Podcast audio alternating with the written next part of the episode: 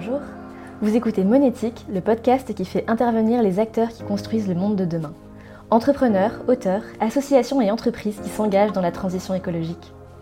Vous pouvez retrouver tous nos épisodes sur toutes les plateformes, notamment Spotify et Apple Podcasts, ainsi que sur notre site goodvest.fr monétique. Chez Goodvest, on propose une solution d'épargne écologique alignée sur l'accord de Paris, pour vous donner un nouveau levier d'action dans votre engagement pour l'environnement. Si vous souhaitez agir via votre épargne, on a un code promo pour vous, qui vous donnera 3 mois de frais de gestion offerts. C'est le code monétique. Et maintenant, place à l'épisode. Bonjour à toutes et à tous et bienvenue dans ce nouvel épisode de Monétique. Aujourd'hui, on accueille comme invité Greg de Temerman. Bonjour Greg. Bonjour. Merci beaucoup d'être avec nous. Donc euh, Greg, tu as été euh, chercheur dans le domaine de la fusion nucléaire pendant plus de 15 ans et aujourd'hui, euh, tu es à la tête d'un think tank qui s'appelle Zénon. Zénon. Zénon, ouais. Zénon. pour commencer cet épisode, est-ce que tu pourrais un peu nous en dire plus sur toi en fait? Qu'est-ce qui t'a amené à avoir ce parcours et à accomplir tout ce que tu as accompli? Donc moi j'ai fait un parcours assez classique dans le sens où j'ai fait une école d'ingénieur et une thèse. J'étais intéressé par les problèmes énergétiques. Euh, donc c'était, euh, j'ai commencé ma thèse en 2003, ça commence à remonter. On parlait déjà de climat, mais un peu moins qu'en ce moment malheureusement, mais on parlait déjà beaucoup d'énergie, notamment du pétrole et de remplacer le pétrole et d'autres sources d'énergie. Et la fusion nucléaire, c'était un sujet assez passionnant, c'était un domaine de recherche assez multidisciplinaire, et ça me semblait extrêmement important parce que ça permettait d'avoir un impact sur un projet, alors un petit impact, mais d'avoir un projet qui potentiellement avait beaucoup d'impact sur l'humanité. Euh, et donc j'ai décidé de, faire ma thèse là-dedans, ça m'a bien plu, ça a plutôt bien marché, j'y ai passé 15 ans, j'ai eu la chance de travailler 10 ans à l'étranger, euh, j'ai géré notamment un groupe de recherche aux Pays-Bas pendant 5 ans avant de rentrer en France euh, pour être coordinateur scientifique sur le projet ITER. Euh, et ensuite, j'ai décidé de m'éloigner un petit peu de la recherche académique pour avoir un peu plus d'impact, et je pense qu'on en parlera un peu. Ok, super. Euh, alors, je pense que pour démarrer, c'est peut-être important de faire un petit rappel sur euh, la fusion nucléaire. Je pensais que, tu allais poser la question juste après. Voilà, c'est un sujet, c'est un sujet qui devient assez trendy, mais finalement, je pense que pour beaucoup de personnes, moi comprise, ça devient, enfin, c'est un petit peu flou. Donc, avec des mots très simples, est-ce que tu peux nous expliquer en quoi ça consiste exactement? La fusion nucléaire, c'est ce qui se passe au cœur du Soleil. Hein, donc c'est ce qui nous permet d'avoir de, l'énergie euh, depuis assez longtemps. Il y a deux façons de générer de l'énergie par des procédés dits nucléaires. C'est la fission nucléaire, ce qu'on a à l'heure actuelle dans les 56 réacteurs nucléaires français qui nous permettent de produire à peu près 70% de notre électricité. Dans ce cas-là, on va prendre un gros atome, de l'uranium, on va le casser en petits morceaux et ça va générer de l'énergie. Cette énergie va chauffer de l'eau qui va nous permettre de faire, de faire euh, tourner des alternateurs, générer de l'électricité. La fusion, c'est l'exact opposé, c'est-à-dire qu'on va prendre des tout petits atomes, des atomes d'hydrogène. Donc par exemple, l'hydrogène, c'est ce qu'il y a dans l'eau. Hein, une molécule d'eau, c'est un atome d'oxygène, deux atomes d'hydrogène on va prendre ces variétés d'hydrogène, on va les faire euh, s'approcher l'une de l'autre très, près, ça va générer un atome un peu plus gros, hein, et ça va générer énormément d'énergie. Alors pourquoi on s'intéresse à ça? Parce que euh, pour la fusion nucléaire, le combustible, en théorie, il est abondant, c'est de l'eau de mer et du lithium, donc c'est des choses qui sont très abondantes sur Terre, qui sont très bien distribuées, contrairement à, ce qu'on peut avoir par exemple avec le pétrole ou le gaz et c'est un procédé qui ne génère pas de déchets à vie longue, donc les déchets nucléaires qui embêtent le plus les gens, même si on sait les, traiter techniquement. Mais là, on n'en génère pas. Et le dernier avantage qui est extrêmement important, c'est en termes de sûreté, on n'a pas de risque d'emballement. C'est-à-dire qu'un réacteur nucléaire, on passe notre temps à le contrôler pour pas que les réactions puissent s'emballer. La fusion, par nature, ça ne peut pas s'emballer parce que ce qui est extrêmement difficile, c'est de la démarrer. D'accord. Et cette euh, fusion nucléaire, on en parle depuis combien de temps à peu près? Euh, alors, dans les années 1920, un, physicien anglais, Eddington, s'est aperçu que ce qui donnait l'énergie aux étoiles, dont le Soleil, c'était les procédés de fusion nucléaire. Le Soleil, euh, au moment où on parle, brûle à peu près 620 millions de tonnes d'hydrogène par seconde. Hein, et en 1920, on s'est aperçu que ça devait être un procédé nucléaire qui générait cette énergie. Et l'idée a été émise déjà que si on était capable de, contrôler ce type d'énergie, on aurait une énergie abondante sur Terre pour, des, pour des millénaires. Donc l'idée a germé là. Les recherches ont commencé pendant la Deuxième Guerre mondiale, fin de la Deuxième Guerre mondiale, le développement de la bombe atomique, et on s'est intéressé à la fusion aussi pour ça, parce que la bombe H, c'est une bombe euh, à fusion. Euh, assez rapidement, les, militaires ont maîtrisé la bombe et se sont aperçus que d'un point de vue euh, énergétique, ils n'en feraient pas grand-chose. Et c'est passé dans le domaine public dans les années 50. Et ça fait depuis les années 50 qu'on essaie de contrôler ce, procédé.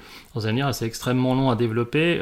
juste peut-être pour comprendre un petit peu ce qu'est la fusion, pour faire fusionner des atomes, il faut les faire chauffer à une température assez extrême. On parle de 150 millions de degrés. Donc il faut réussir à chauffer un gaz à cette température-là. C'est à peu près 10 fois plus chaud que le, cœur du, Soleil. Euh, le cœur du Soleil est à peu près à 15 millions de degrés. Donc on chauffe un gaz beaucoup beaucoup plus chaud que ça. Et on doit contenir ce gaz, qu'on appelle un plasma, à cet état-là, dans une structure métallique pour pouvoir récupérer de l'énergie. Donc on imagine que c'est pas extrêmement facile. Si vous avez déjà vu des photos du Soleil ou des vidéos du Soleil, vous voyez tous ces gros filaments euh, de matière qui s'éjecte, c'est des instabilités. On a la même chose dans un plasma de fusion sur Terre. C'est quelque chose qui par nature ne veut pas être là hein, et donc qui est extrêmement difficile à contrôler. Et ça fait 70 ans qu'on essaye de contrôler ça et de faire en sorte de, pouvoir générer de l'énergie grâce à ça. D'accord, donc ça fait 70 ans que, qu'on est là-dessus, enfin que plusieurs personnes sont là-dessus.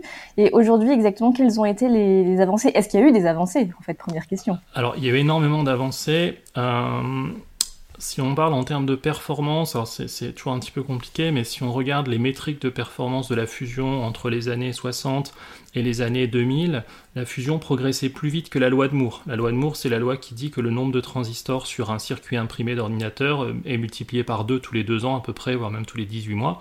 Hein, en fait, la fusion en termes de performance, on progressait plus vite que ça, donc on a progressé très vite, mais on venait de très très loin. Le gros défi à l'heure actuelle, hein, c'est de générer de l'énergie. Pour pour provoquer la fusion nucléaire, il faut qu'on investisse de l'énergie, puisqu'il faut qu'on chauffe quelque chose à 150 millions de degrés, donc on imagine bien qu'il y a beaucoup d'énergie à apporter. Hein, les réactions de fusion vont se mettre à générer de l'énergie, et l'idée c'est qu'on génère beaucoup plus d'énergie par la fusion que nous on en injecte. Il faut penser à ça comme un amplificateur. L'idée c'est d'avoir un gain d'amplification qui soit très grand, parce que comme ça on a une toute petite partie d'énergie investie et beaucoup de, de retour sur investissement. Jusqu'à présent, jusqu'à décembre l'année dernière, on n'avait jamais réussi à générer plus d'énergie qu'on en injectait. Donc c'était très intéressant d'un point de vue scientifique, mais d'un point de vue pratique, ça ne sert pas à grand chose puisqu'on ne générait pas d'énergie. En décembre 2022, euh, un groupe américain a réussi pour la toute première fois à montrer que c'était possible de générer plus d'énergie que d'en injecter ce qui montre la faisabilité scientifique. On est encore très loin de ce qu'il faudrait faire pour un réacteur, mais c'est une avancée majeure.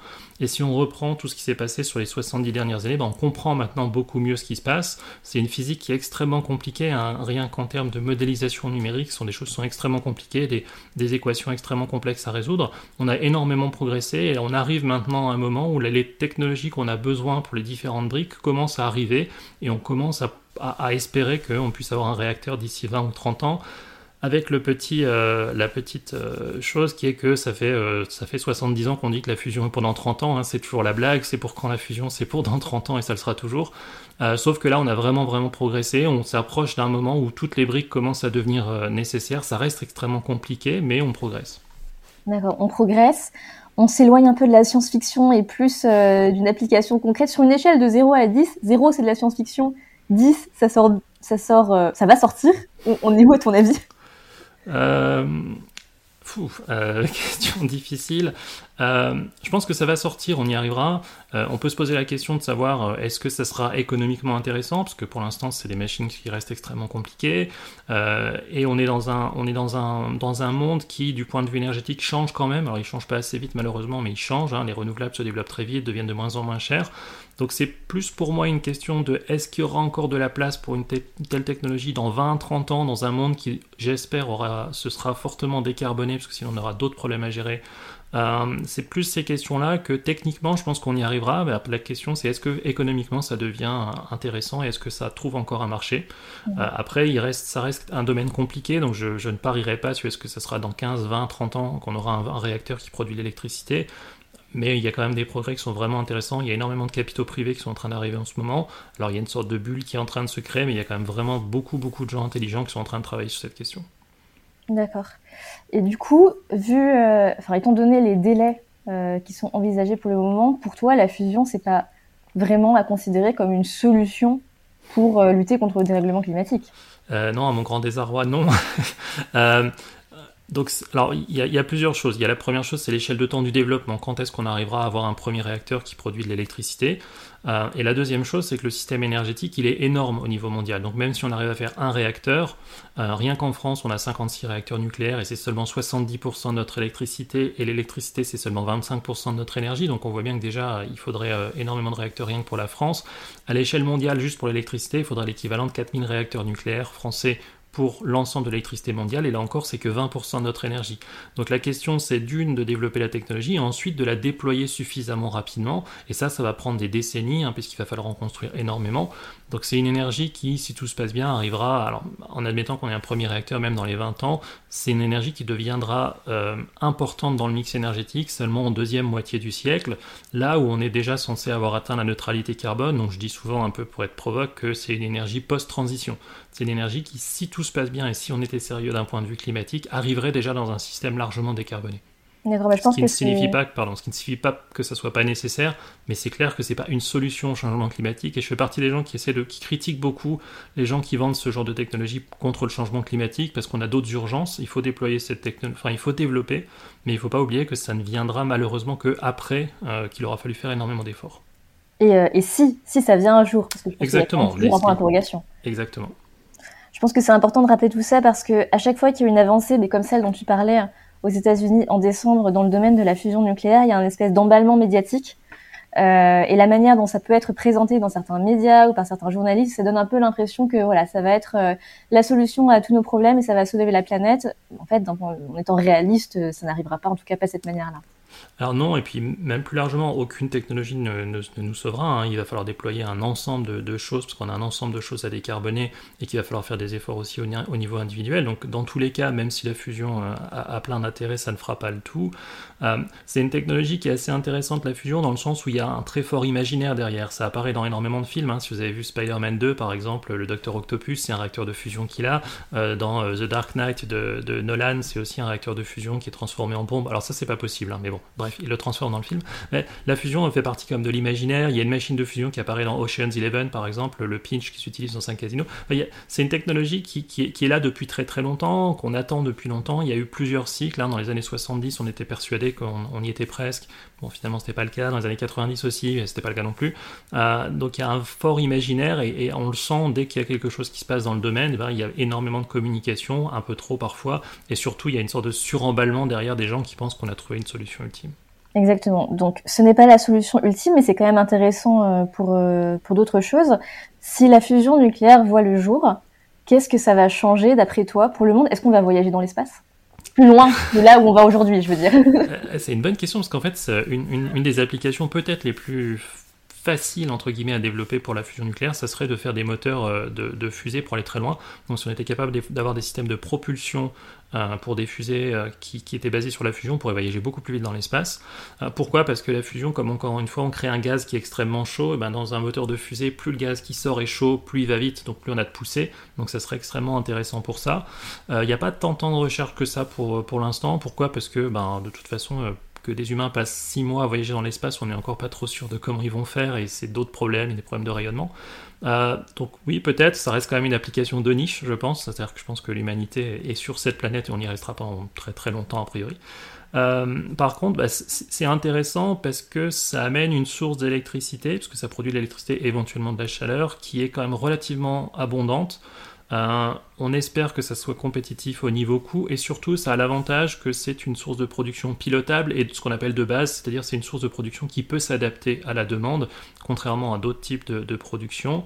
Euh, et, ça a l'avantage aussi de ne pas, de avoir de problème de prolifération, hein, donc ça limite quand même certains risques et ça demande beaucoup moins de matière que des renouvelables. Donc ça a quand même beaucoup de vertus, entre guillemets, par rapport à, ce qu'on a à l'heure actuelle. Ça ne veut pas dire qu'il ne faut pas faire le reste. Ça a beaucoup d'avantages. Moi, je fais partie des gens qui pensent que ça ne changera pas les choses euh, complètement.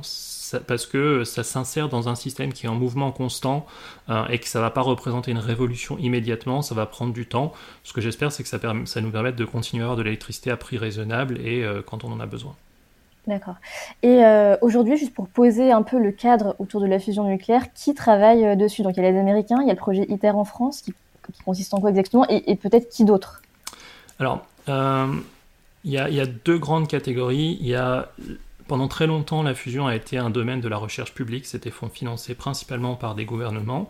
Euh, et ITER est en fait la culmination de ça. ITER, c'est un projet international. Il y a 7 partenaires internationaux euh, et 35 pays qui participent. Donc il y a l'Union européenne, les États-Unis, la Chine, la Corée du Sud, le Japon, la Russie euh, et l'Inde, qui collaborent tous sur le projet. C'est un projet qui est en construction dans le sud de la France, à Cadarache, à côté d'Aix-en-Provence.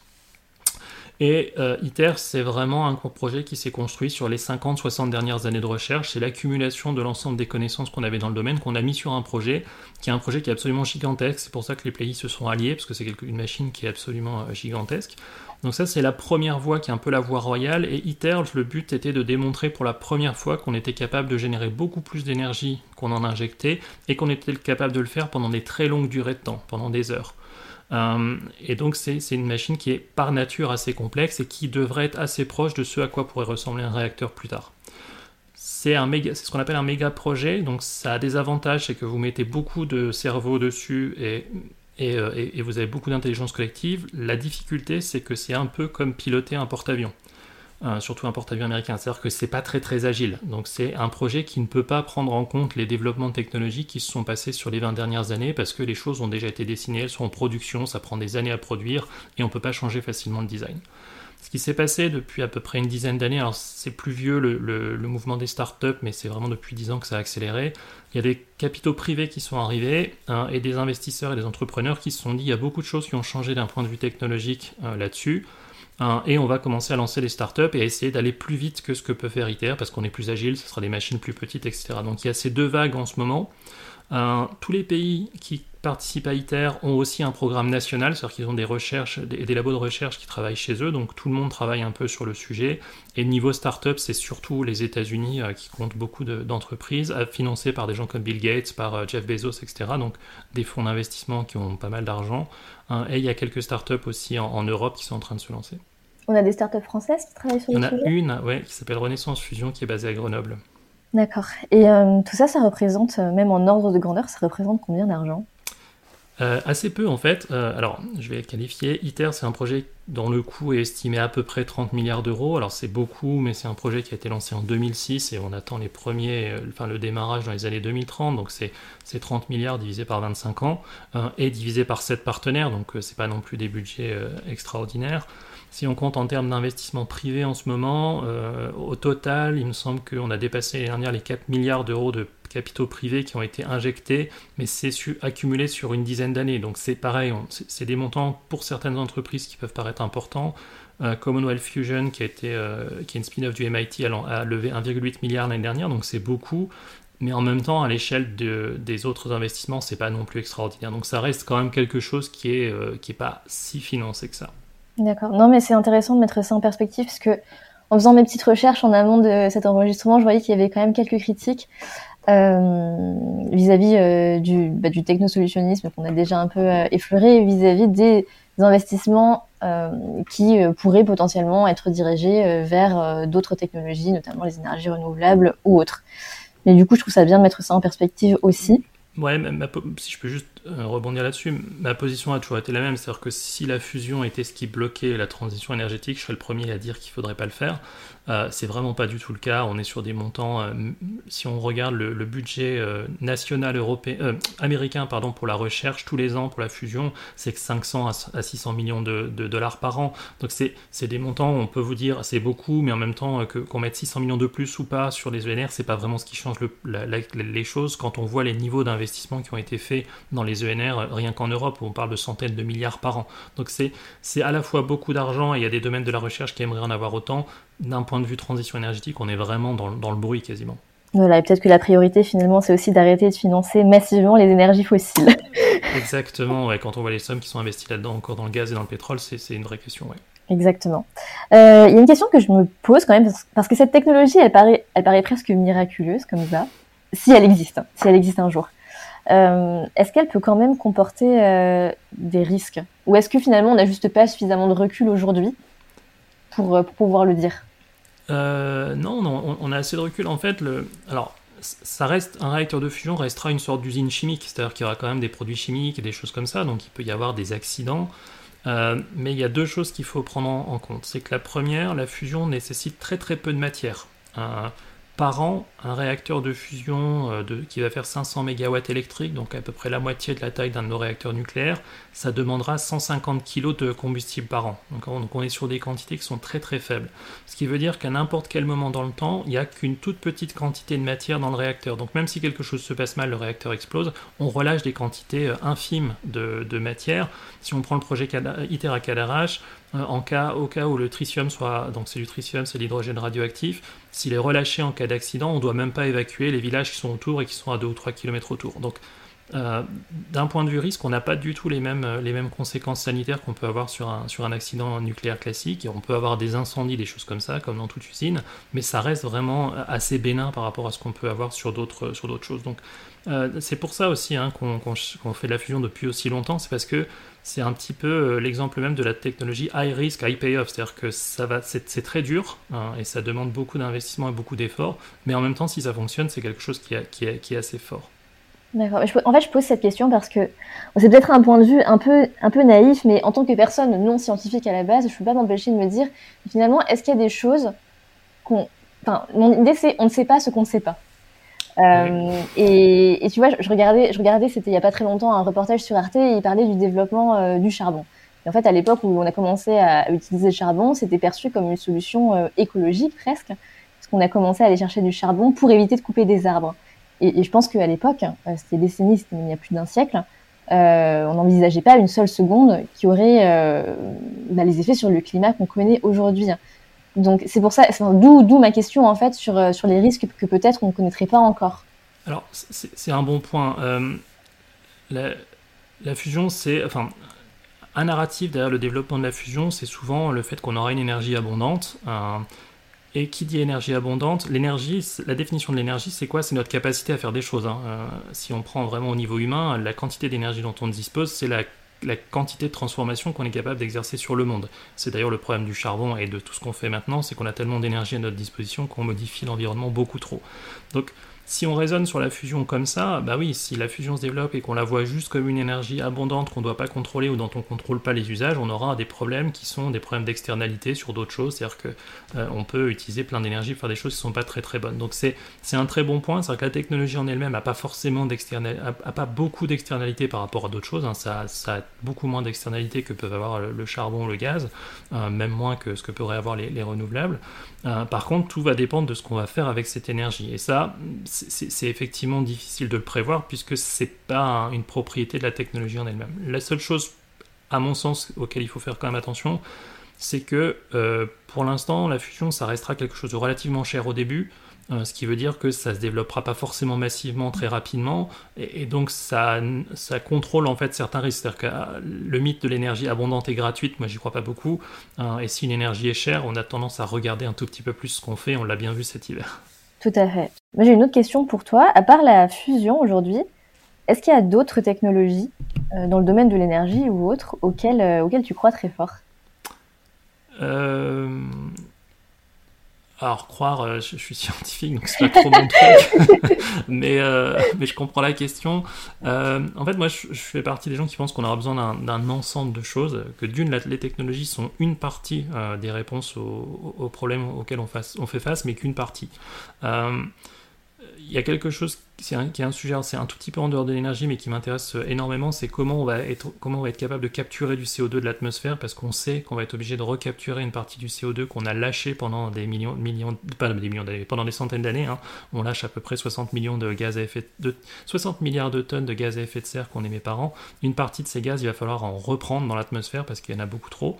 Euh, et c'est un sujet où il se passe énormément de choses, où euh, là aussi il y a beaucoup d'accusations de technosolutionnisme. En fait, il y a plein de choses qui sont de la gestion des sols, la gestion des forêts, euh, alors évidemment, il y a de la capture directe dans l'air, des choses comme ça, mais il, se passe énormément de choses. Et là aussi, on voit se développer un portfolio de choses qui est assez intéressant. Euh, et sinon, je crois, enfin, je, crois, je, pense que ce qui va se passer dans les années à venir, et ce qui doit se passer en tout cas, c'est de l'électrification. C'est-à-dire qu'on va dépendre de plus en plus de l'électricité. Euh, l'électricité, encore une fois, en France, c'est 25% de notre énergie. Dans un système décarboné, ça va être 50-60% de notre énergie. Donc on va dépendre beaucoup plus de l'électricité pour les transports, pour le chauffage, pour plein de choses, pour l'industrie Ce qui est intéressant parce que ça amène des gains d'efficacité absolument énormes, puisque beaucoup des procédés électriques sont bien plus efficaces que les procédés thermiques. On peut penser à une voiture, une voiture électrique est trois fois plus efficace qu'une voiture thermique. donc ça a un avantage qu'on va utiliser moins d'énergie pour faire la même chose. Donc je pense plus à ça, à un ensemble de choses et au fait que la tendance de fond est vers l'électrification, même si on s'en rend pas toujours compte, puisqu'on est un peu baigné dans l'électricité à domicile, c'est pas totalement vrai si on va un peu plus loin dans le système. donc c'est plus, c'est plus ça. D'accord. Et alors maintenant, il nous reste encore quelques minutes euh, pour euh, cet épisode. Est-ce que tu veux nous en dire un peu plus sur... Euh, je suis désolée, c'est Zénon ou c'est Zénon ouais. ouais.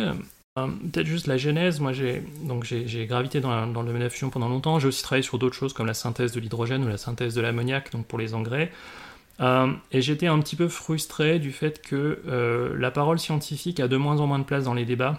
malheureusement, on a beaucoup de gens qui se prétendent experts et qui finalement connaissent pas si bien les sujets. Et surtout, comme tu l'as dit un petit peu plus tôt, c'est important de savoir ce qu'on sait et de savoir ce qu'on ne sait pas. Hein. Et or, la démarche scientifique, c'est ça. Hein. Un scientifique sait ce qu'il ne sait pas et puis il sait que c'est ça qu'il veut savoir. Enfin, c'est ça qu'il veut mieux comprendre et je trouvais un petit, peu, euh, un petit peu dommage que face aux crises qui nous font face, euh, qui sont quand même hyper complexes, c'est-à-dire que le changement climatique c'est complexe, c'est multidimensionnel, les solutions à mettre en place sont multiparamètres, hein, c'est pas une seule solution qui va marcher, et je trouvais que les débats se, polarisaient très vite, alors si on parle d'énergie c'est facile, hein, c'est nucléaire ou renouvelable, mais si on parle de plein d'autres sujets c'est vite très polaire, hein, c'est croissance décroissance, c'est ci ou ça, enfin il y a beaucoup de gens qui pensent en noir ou blanc alors que finalement la vie c'est quand même un spectre, euh, un spectre de gris.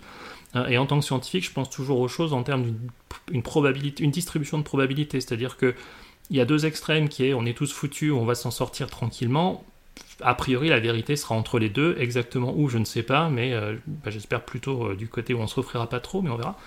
Hein, et, donc, euh, l'idée de Zénon, c'était ça, c'était de remettre un petit peu de, pragmatisme dans les débats et d'aider les gens à mieux comprendre ce dont on parle quand on parle de technologie. Donc, c'est quoi les technologies qu'on a besoin pour décarboner nos économies et pour éventuellement capturer du CO2 euh, comment elles fonctionnent, d'où elles viennent, et surtout, on en a parlé, quels sont les risques ou quelles sont les limites auxquelles on peut faire face. C'est-à-dire qu'une technologie, c'est bien, mais quand on commence à la déployer à une très grande échelle, il y a des externalités qui deviennent plus importantes.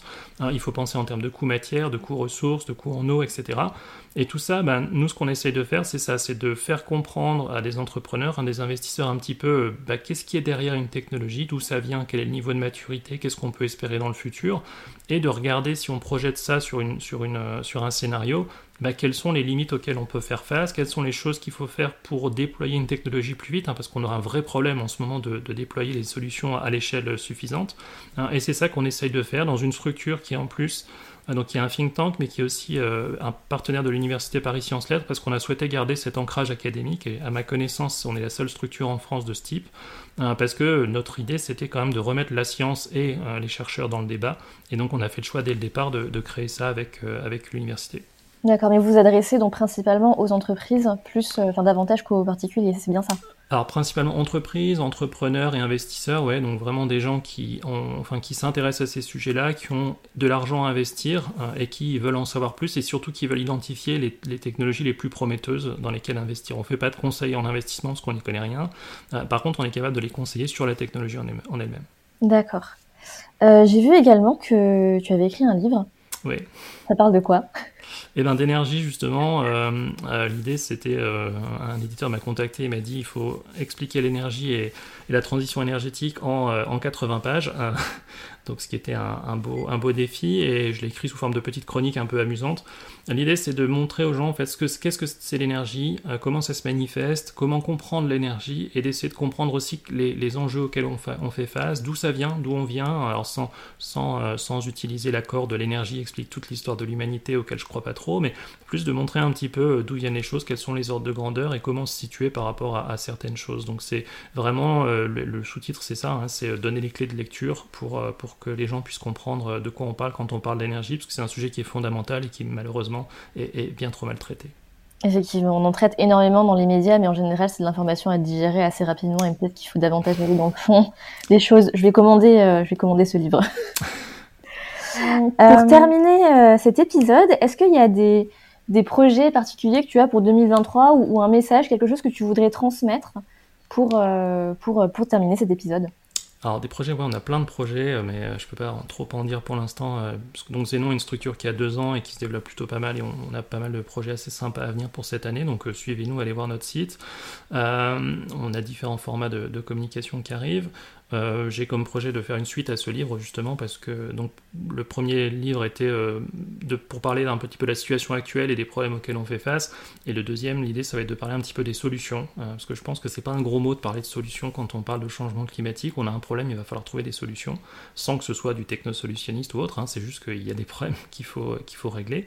Donc le, le, deuxième livre sera plus pour parler un petit peu de ça sur le même ton donc le ton un petit peu léger de la chronique. Alors, il y a pas mal de chiffres parce que je suis scientifique et j'aime bien donner des chiffres euh, sinon, le message que j'aimerais passer, c'est juste que, enfin, je, pense qu'il faudrait, et je, vais publier une chronique bientôt là-dessus, je pense qu'il faut vraiment qu'on soit plus solutionniste. On, aime bien se plaindre des problèmes et euh, parler du changement climatique en parlant des, enfin, voilà, de ce qui va se passer.